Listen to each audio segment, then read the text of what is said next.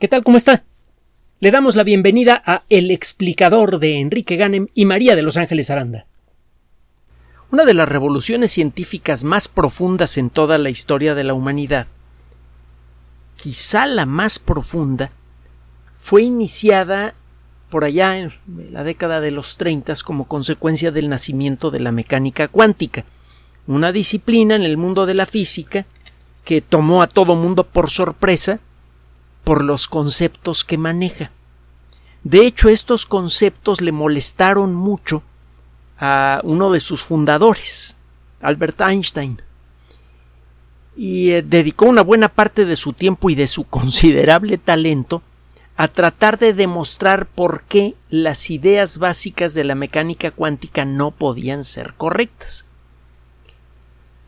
Lo que consiguió fue en cierto modo lo contrario aunque hay que decirlo, eh, eh, en muchos libros de historia de la ciencia se dice que pues, es en cierto modo una tragedia que Einstein haya dedicado los últimos años de su vida a atacar la mecánica cuántica cuando resulta que la mecánica cuántica pues, es una teoría correcta. la historia no va así, otro día se la platico con más detalle. La realidad es que Einstein también le atinó con la mecánica cuántica y, fue uno de los grandes impulsores de esta disciplina nos vamos a meter en la historia de hoy porque está bien, bien enredada, bien sabrosa y tiene unas aplicaciones prácticas espectaculares. Otro día nos metemos con el rollo de la relación de Einstein con la mecánica cuántica. Bueno, la mecánica cuántica, le digo, maneja una serie de conceptos que son antiintuitivos.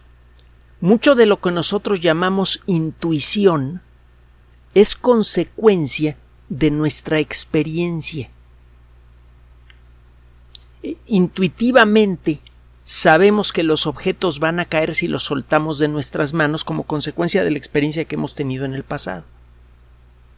Eso puede cambiar. De hecho, ha cambiado con mucha frecuencia en el pasado y en el corto plazo. Eh, tiene usted el caso, por ejemplo, de los astronautas que regresan del, eh, de pasar una temporada en, ah, en la Estación Espacial Internacional, que en algunos casos eh, siguen tirando objetos al suelo, a veces vasos y otros objetos frágiles, por días o semanas después de haber regresado de la estación espacial, porque se acostumbraron a las condiciones de ingravidez su cerebro se adaptó a la nueva normalidad y eh, a la normalidad del espacio y le parecía intuitivo eh, que, un objeto que uno suelta se queda en el lugar en donde uno lo suelta. Que por cierto es lo que dice eh, una de las tres leyes de movimiento de Isaac Newton y es una, y es una ley correcta cuando el espacio-tiempo no es alterado, cuando el espacio-tiempo está alterado por la presencia de cualquier gran concentración de energía, entonces lo natural y por lo tanto lo intuitivo para un organismo que vive, un organismo inteligente que vive en ese ambiente, es que el objeto caiga al suelo.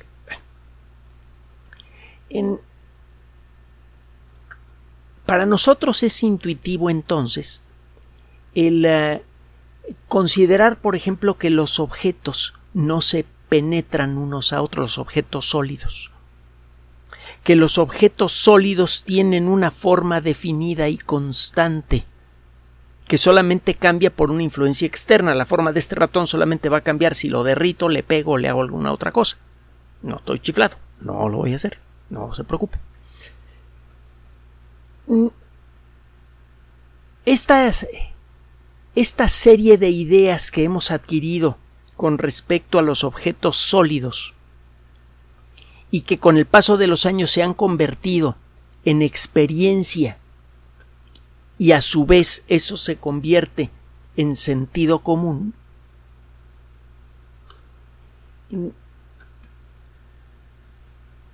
resultó chocar directamente con muchas de las ideas de la mecánica cuántica. Por ejemplo, un objeto sólido cuando viaja por el espacio siempre ocupa un lugar definido en el espacio momento a momento. La realidad es que cuando un objeto se mueve por el espacio y es controlado por los principios de la mecánica cuántica, no ocupa un lugar definido en el espacio, es como si se hubiera diluido en el espacio. Pero cuando choca contra otro objeto lo hace en un punto definido. Es rarísimo, es como si una si avienta usted una pelota al aire y de pronto se vuelve ola y cuando choca contra un objeto se vuelve pelota de nuevo. Eso desde luego no describe lo que pasa con los objetos que se mueven bajo los principios de la mecánica cuántica, pues, pero este eso es lo que parecen decir las, eh, las eh, eh, los experimentos que se han hecho sobre, sobre este asunto. La mecánica cuántica entonces mm, revela con gran precisión las características que gobiernan el movimiento de los objetos muy pequeños y al hacerlo entra en conflicto con nuestra experiencia diaria que está relacionada con los objetos visibles a simple vista. Una de las consecuencias más extrañas de la mecánica cuántica es el principio de incertidumbre. Principio de incertidumbre dice que el tratar de, de determinar la posición de un objeto en el espacio con precisión es, uh, es, torpe, pues. Los objetos no ocupan un lugar definido en el espacio. La cantidad de energía que hay en un volumen de espacio momento a momento es indeterminable. Es una forma muy breve de enunciar el principio de, de incertidumbre. Hay una forma más formal, otro día nos metemos con ella.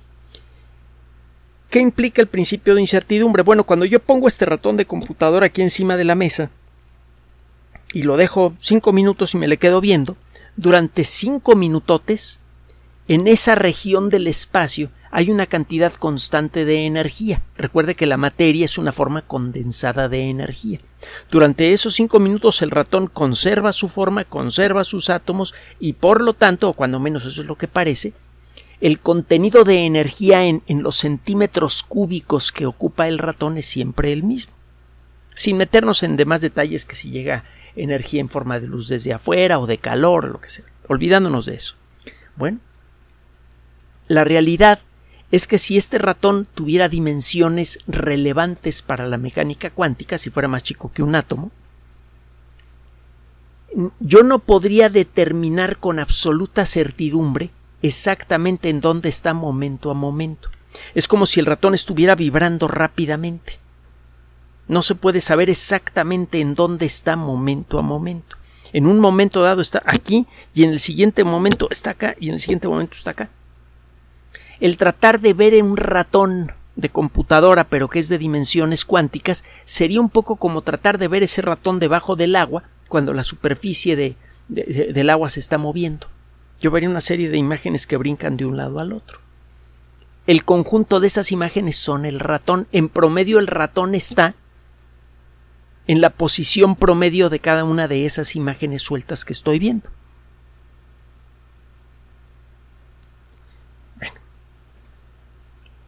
Esto tiene consecuencias. Si yo tomo en lugar de ratones de computadora eh, eh, átomos, tomo un átomo individual y lo enfrío mucho, el eh, átomo deja de vibrar. Recuerde, una de las ideas que también ofreció Einstein y que sirvió para establecer la existencia de los átomos. a nivel atómico le llamamos calor a la velocidad con la que vibra un objeto. Por ejemplo, una molécula de aire.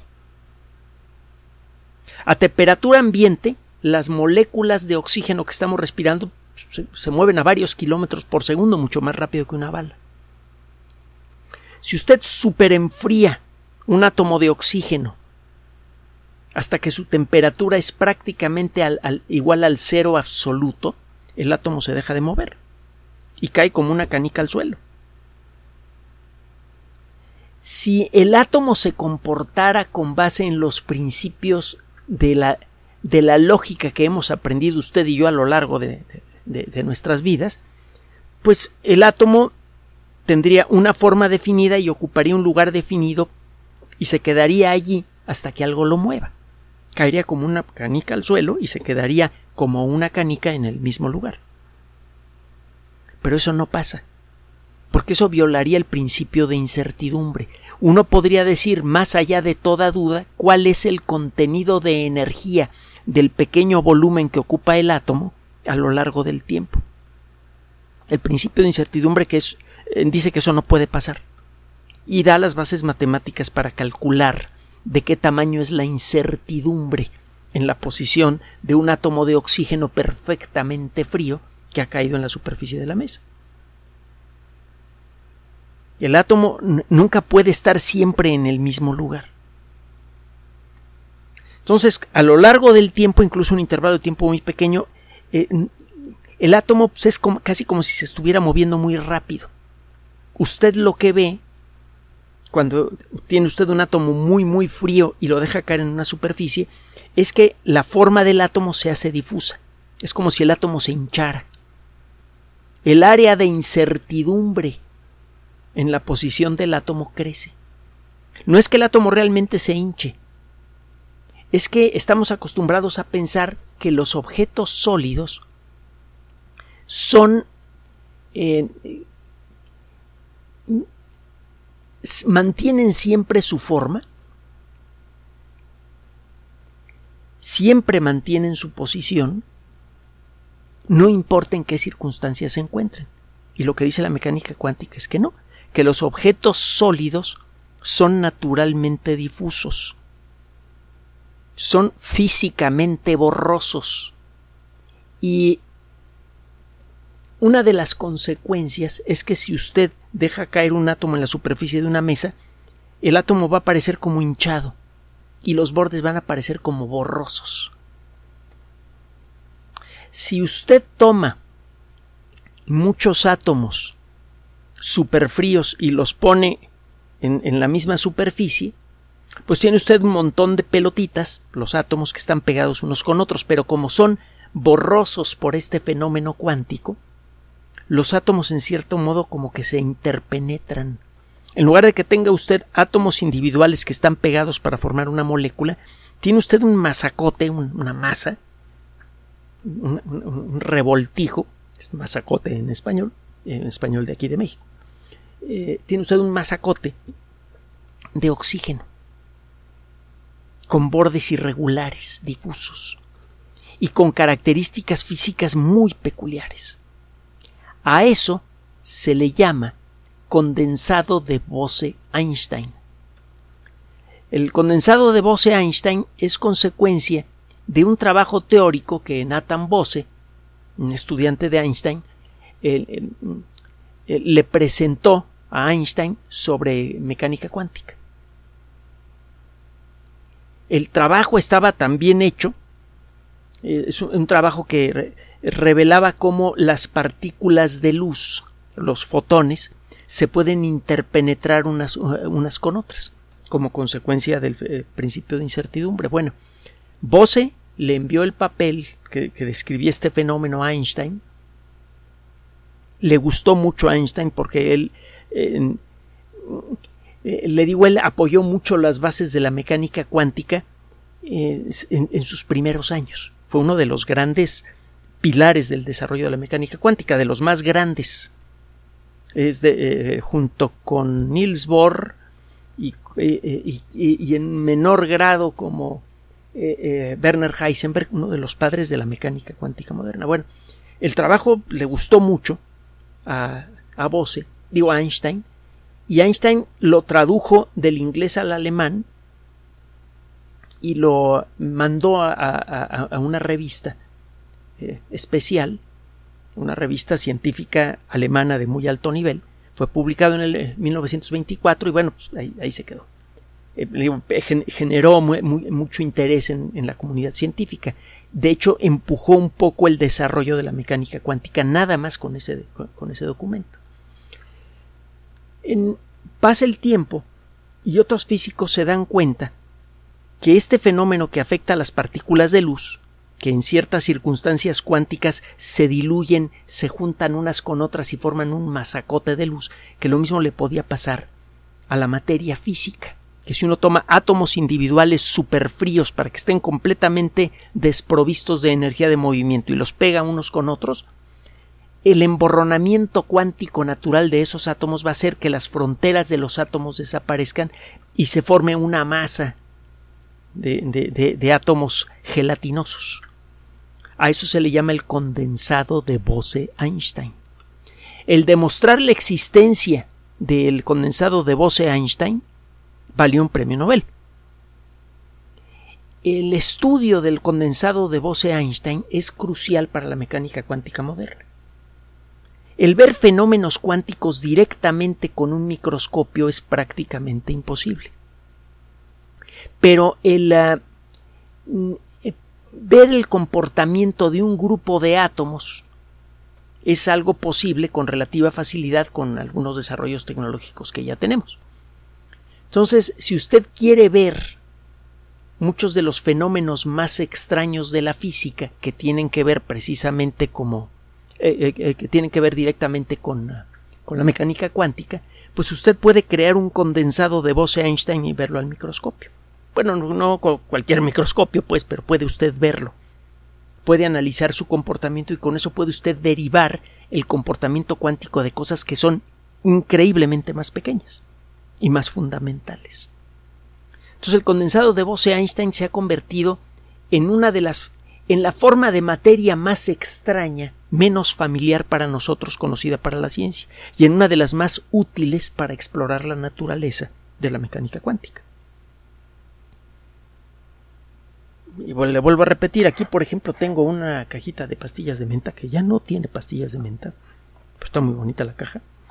Y bueno, yo le veo la forma perfectamente definida. La realidad es que si yo pudiera ver la orilla de esta caja metálica con un super archirrecontrapoderoso microscopio que amplificara muchísimo una esquinita de la caja al punto de que pudiera ver yo átomos individuales, vería que la caja no tiene bordes definidos. Y eso se haría más notable si yo pudiera enfriar la caja hasta que prácticamente alcance el cero absoluto. Los átomos dejarían de vibrar y en lugar de ver a los átomos como pelotitas perfectas, yo vería que al irse enfriando los átomos y al ir ocupando un espacio cada vez más definido, se empiezan a, eh, como a derretir, se empiezan a hacer como gelatina, cuando menos a la vista.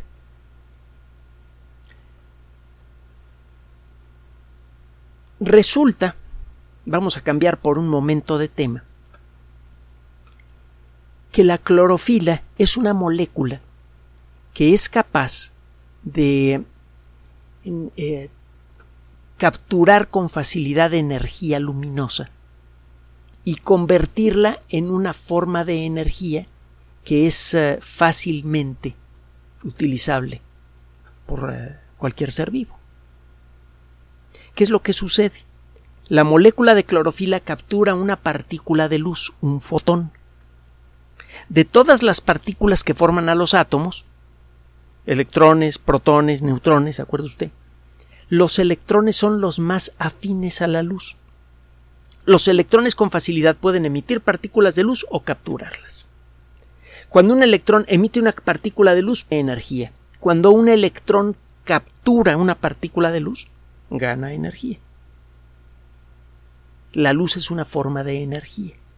Bueno, la molécula de clorofila está construida de manera que cuando le pega una partícula de luz,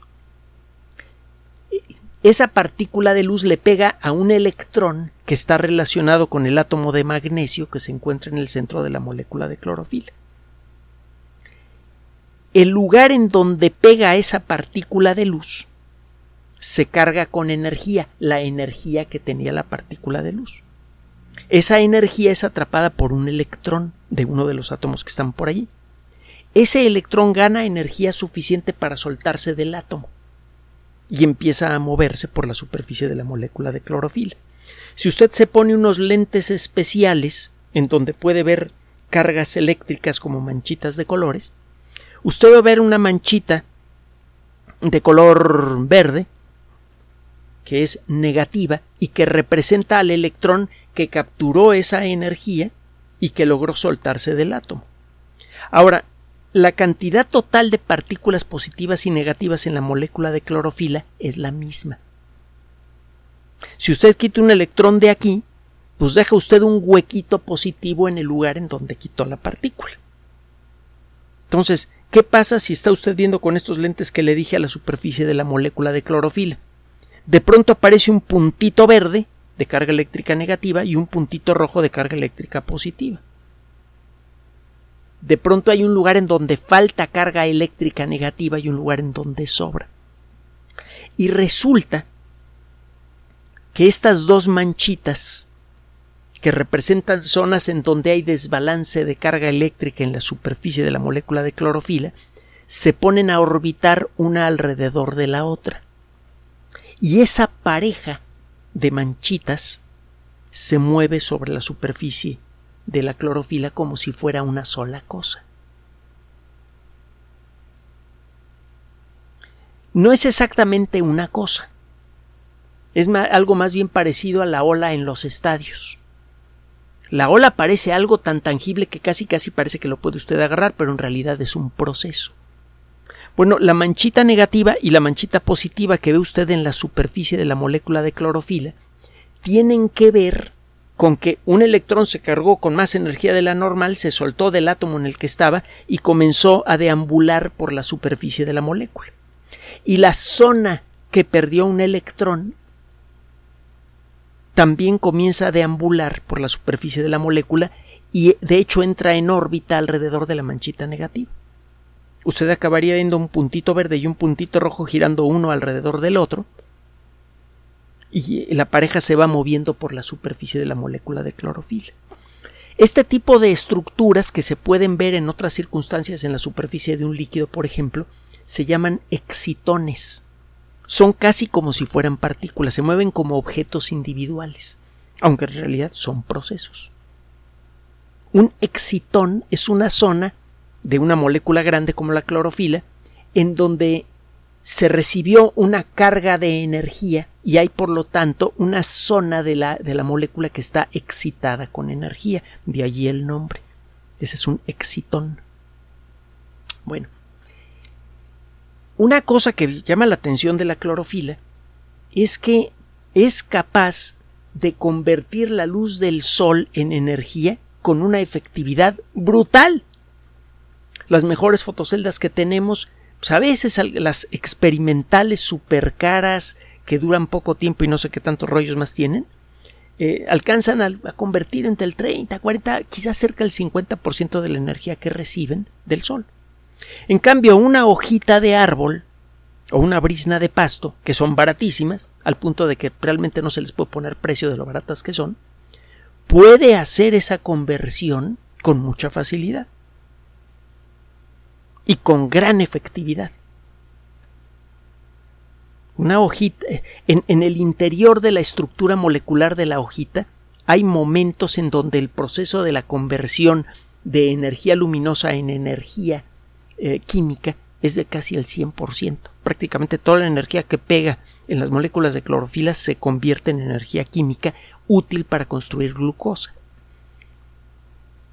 Las plantas tienen fotoceldas prácticamente perfectas y son baratísimas y son reciclables y son todo lo que debería ser una fotocelda. ¿Qué demonios está pasando? Bueno, sabemos desde hace algún tiempo que cuando la clorofila es iluminada por el sol aparecen excitones. Y eh, estos excitones a veces pueden navegar juntos muy pegaditos uno con otro.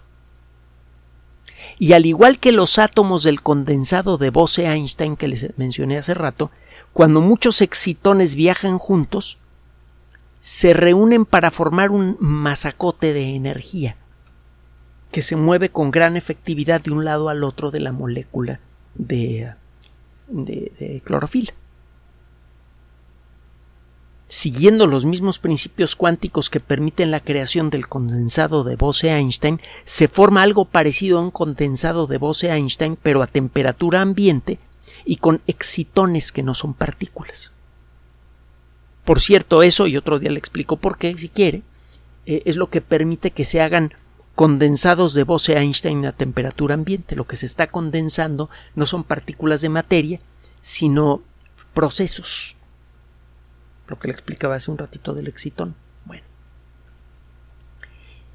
Esto se ha visto antes, el que un grupo de excitones se junten y viajen pegaditos formando un masacote grande eh, que se parece a un condensado de Bose-Einstein. Pero eso solo se ha visto, por ejemplo, ah, bueno, me falta decirle que estos, eh, este masacote de excitones es el que puede transferir energía de un lado al otro de la molécula de clorofila prácticamente en forma perfecta, prácticamente sin perder energía. Si esto fuera posible reflejarlo en fotoceldas, tendríamos fotoceldas que convierten prácticamente toda su luz en electricidad y de bajo costo. Si esto fuera posible conseguirlo en conductores eléctricos, podríamos transferir electricidad miles de kilómetros sin perder un solo watt. En la actualidad, entre el 20 y el 30% de la energía transmitida por las grandes plantas generadoras típicamente se pierde durante el transporte a las ciudades, incluso con los mejores conductores. Entonces, si llegáramos a descifrar con detalle este secreto y pudiéramos aplicarlo, podríamos crear fotoceldas perfectas y sistemas perfectos de transferencia de energía eléctrica. De golpe y porrazo la especie humana se eh, tendría en sus manos como 30% más de energía eléctrica de la que puede producir en la actualidad sin tener que crear una sola nueva planta de producción de energía. ¿Por qué? Porque dejaría de perder la energía que actualmente se pierde en el transporte y podríamos poner fotoceldas súper baratas en el techo de los edificios, de nuestras casas, de nuestros automóviles, con consecuencias enormes para nuestro, nuestra economía y para el ecosistema. Consecuencias buenas. Bueno, pues el caso es que hemos podido crear estos masacotes de excitones, pero solo en, em, eh, eh, sistemas en donde tiene usted dos láminas de grafeno en condiciones muy peculiares y no funciona muy bien, que digamos. Es necesario además superenfriar el grafeno eh, para que esto funcione.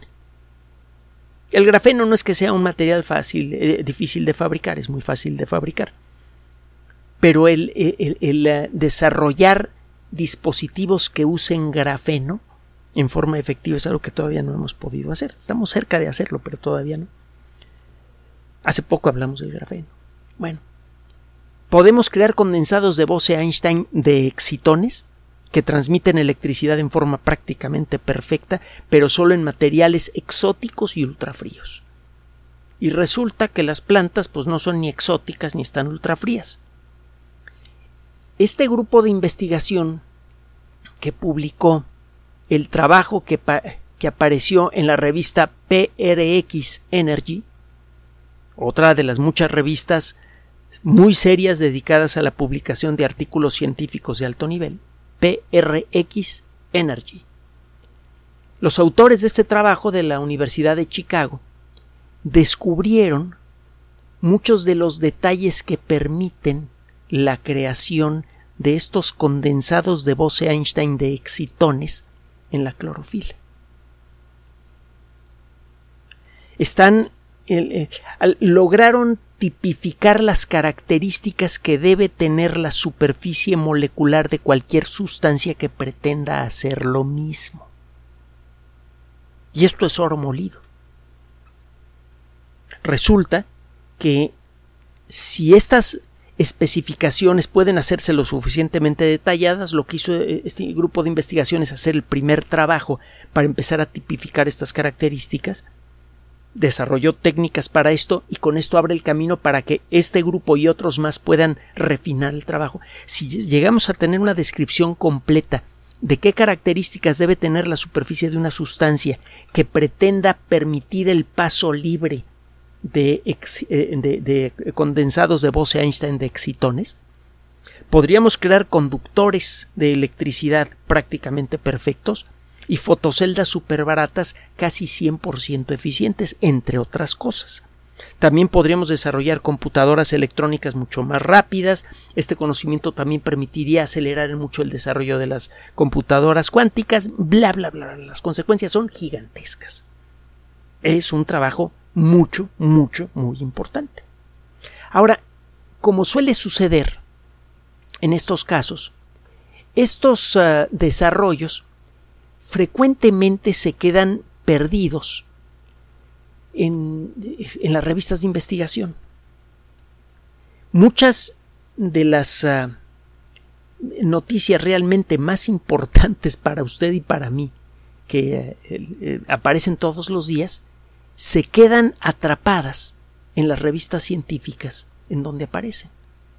Se enteran desde luego los científicos interesados en ellas, ciertamente.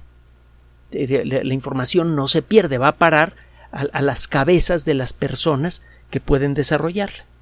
Pero hay algo de triste y de peligroso en que esa información no le llegue al gran público. Por un lado, se pierde la oportunidad de hacerle llegar un mensaje muy valioso al colectivo humano. Todos los días vemos en los uh, en los uh, sistemas de noticias de todo el mundo, etcétera, toda clase de noticias horrorosas de cómo está el mundo y da la impresión de que, de que es imposible encontrar buenas noticias en ningún lado. Y esto no es cierto. En el mundo de la ciencia cada rato hay muy buenas noticias. De arranque eso serviría para alegrar un poco a la colectividad y es algo que, que, todos necesitamos desesperadamente. Y, por, y además con buen motivo.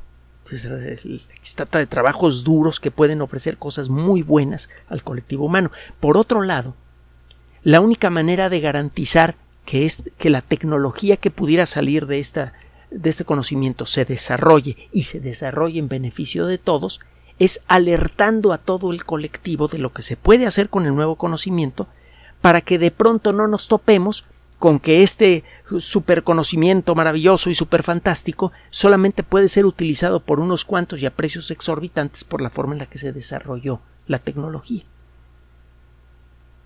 Si el colectivo humano está enterado de lo que se puede hacer con el conocimiento, puede controlar el desarrollo de la tecnología para asegurarse que sus beneficios le lleguen a la mayor cantidad de personas posible. Fíjese, ¿quién lo iba a decir? En una miserable brisna de pasto se esconden algunos de los secretos cuánticos más profundos de la materia, que, correctamente aprovechados, podrían resolver de golpe y porrazo muchos, si no si no es que todos los problemas de energía de la especie humana y de paso eliminar muchos de los problemas ambientales que hemos generado como consecuencia del desarrollo acelerado y desordenado de nuestra sociedad. Gracias por su atención. Además de nuestro sitio electrónico www.alexplicador.net, por sugerencia suya tenemos abierto un espacio en Patreon, el explicador Enrique Ganem, y en PayPal, el explicador patrocinio gmail.com por los que gracias a su apoyo sostenemos este espacio. Puede usted descargar gratuitamente estos audios en formato MP3 en Spotify y en iTunes como El Explicador sitio oficial y en SoundCloud como El Explicador y con formato de video en YouTube en El Explicador sitio oficial. Recuerde nuestras redes sociales de siempre, Twitter Enrique-Ganem y en Facebook Enrique Ganem sitio oficial, el explicador y los grupos que usted ya conoce. Finalmente, el explicador siempre somos María de Los Ángeles Aranda y Enrique Ganem. Gracias.